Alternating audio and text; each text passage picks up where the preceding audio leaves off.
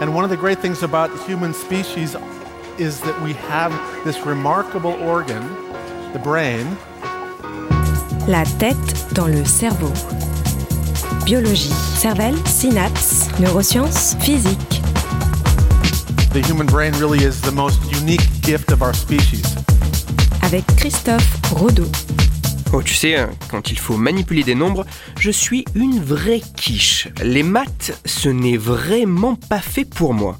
Et si, contrairement à ce que certains peuvent penser, nous étions tous faits pour comprendre et manipuler les nombres, et ce, dès notre naissance. La tête dans le cerveau.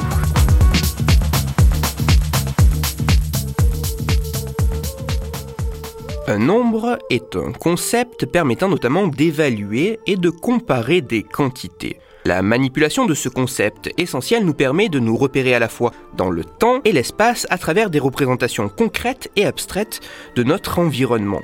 Le nombre de kilomètres qui nous séparent de notre domicile, le nombre de secondes durant lesquelles on peut parler avant de reprendre son souffle, ou le nombre de saisons par exemple.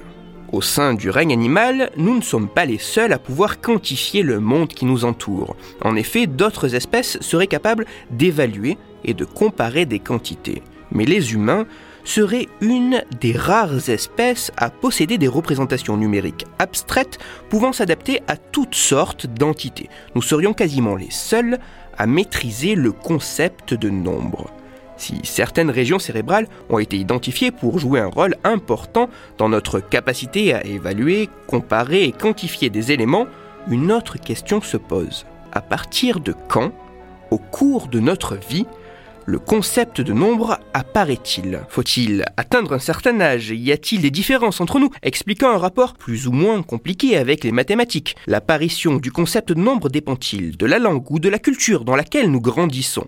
Ou au contraire, ce concept de nombre fait-il partie du savoir inné et fondamental de l'être humain présent dès notre naissance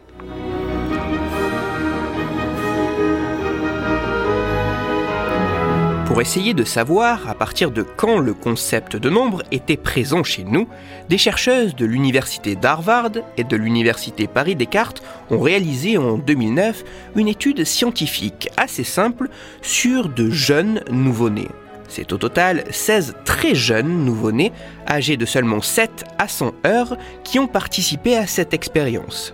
Une des expériences avait pour but de savoir si les nouveau-nés étaient capables de faire la distinction entre des groupes d'éléments en nombre différents. Assis dans un siège pour bébé, les nourrissons étaient installés à environ 60 cm d'un écran d'ordinateur et deux haut-parleurs étaient placés derrière eux. L'expérience se passait en deux temps.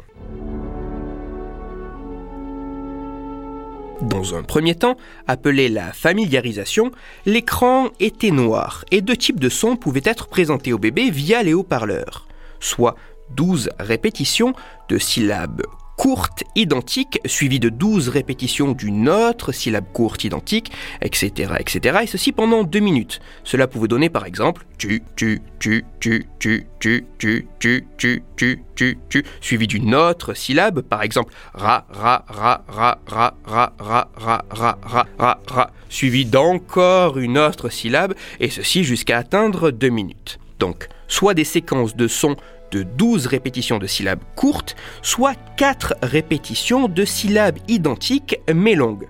Cela pouvait donner tu, tu, tu, tu, suivi d'une autre syllabe, ra, ra, ra, ra, suivi d'encore une autre syllabe, jusqu'à atteindre 2 minutes. Au bout de cette période de familiarisation, le second temps de l'expérience, la période de test, pouvait commencer.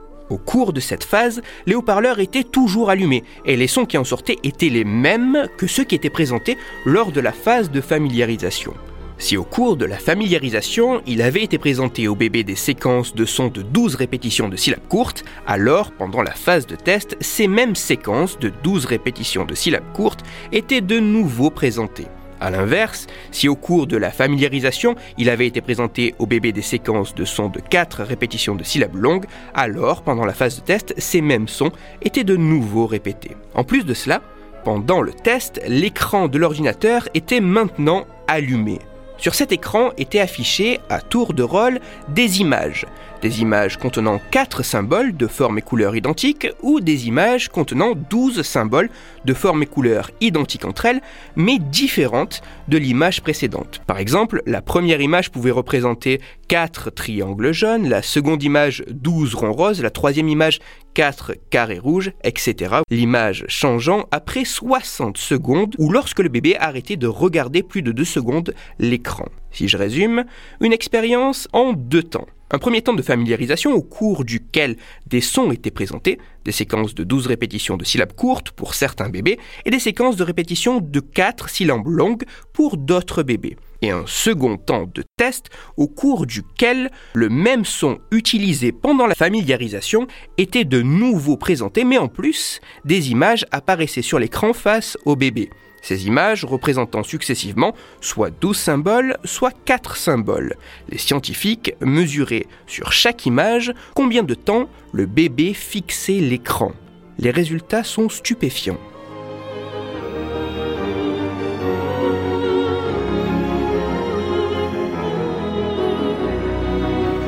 Si le bébé a été familiarisé avec une séquence de 4 sons, alors il observera davantage les images contenant quatre symboles. A l'inverse, si le bébé a été familiarisé avec une séquence de 12 sons, alors il observera davantage les images contenant 12 symboles. En résumé, dans cette expérience, les bébés passent significativement plus de temps sur les images avec le même nombre de symboles le nombre de sons présents dans la séquence avec laquelle ils ont été familiarisés.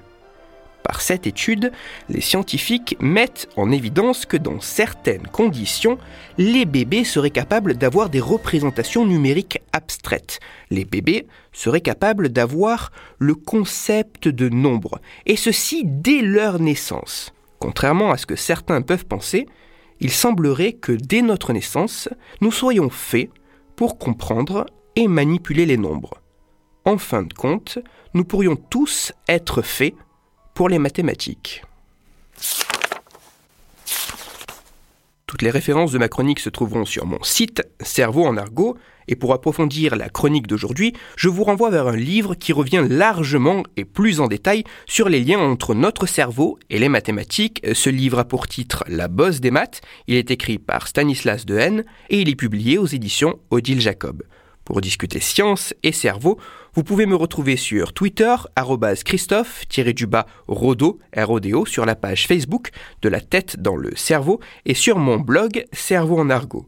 Je vous rappelle aussi que si vous, Auditeurs, vous avez des questions ou des sujets dont vous souhaiteriez que je parle, n'hésitez pas à me le faire savoir directement sur mon compte Twitter, sur la page Facebook ou par mail à l'adresse la tête dans le cerveau gmail.com et j'essaierai d'y répondre dans une future chronique.